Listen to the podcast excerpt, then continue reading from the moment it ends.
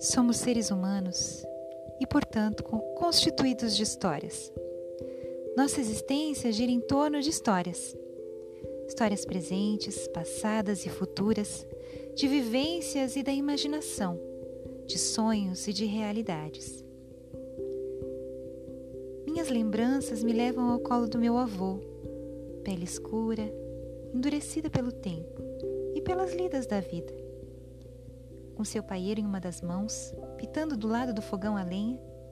Até hoje o cheiro de fumo de corda me lembra o seu rosto, o violão no colo, tocando e cantando modas de um sertanejo, acredito, música de raiz e hinos da Igreja Batista que só minha avó, hoje com 97 anos, se recorda de vez em quando. Eu lembro já mais moça, lá pelos 12, 13 anos, na estância de um padrinho, rodeada de primos menores, brigando para ver em qual casa eu dormiria. Tanto era o desejo das minhas histórias da imaginação.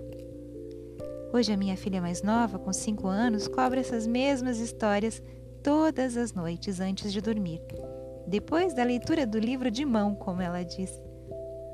De onde elas vêm? De onde vêm essas histórias? Será que o que nos toca nos causa memórias afetivas se transforma em narrativas assim como o fumo queimando no paeiro do meu avô? Por que o ser humano tem essa necessidade em ouvir e contar histórias? Quão genuínas são as narrativas das crianças nesse processo de inventar e reinventar histórias. A criança se apropria das histórias como quem acolhe, abriga, assume e defende, acreditando em cada frase, cada vírgula e ponto. Os olhos transparecem isso. Os questionamentos que fazem a inquietude dos seus corpos ao ouvir uma boa história é a mesma inquietude guardada em nós adultos, pulsante, contida e podada pelo tempo, mas que ao lermos um bom texto se transforma em catarse, respiração presa e viagem de alma. Acredito que para uma boa narrativa é essencial uma boa leitura do que está escrito, falado, desenhado, projetado nos gestos, no cotidiano, nas coisas simples e complexas do dia a dia. Todos já nascemos leitores de nascença, posto que lemos desde o ventre ou antes, talvez.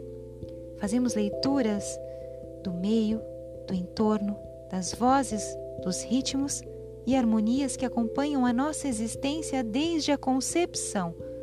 O ser humano é leitor por natureza e a descoberta da escrita é só uma fase dentro desse processo. Os silêncios. Os silêncios fazem parte dessa catarse. Silenciar nos permite perceber, realmente escutar, além só de simplesmente ouvir.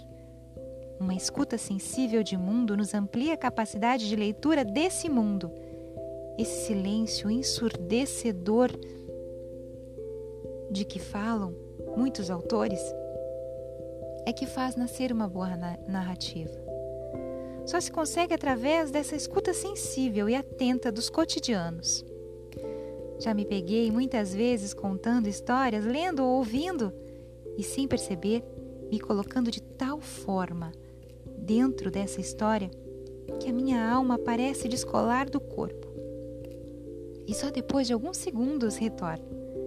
Essa pausa que refere muitos autores, talvez seja o tempo da construção do pensamento, da materialização da palavra ou um portal místico literário, não sei, mas já o senti na carne. E você? Qual foi o texto que já te tocou de tal forma que fez parar a sua respiração? Qual história, ouvida, narrada ou lida, que te marcou para sempre?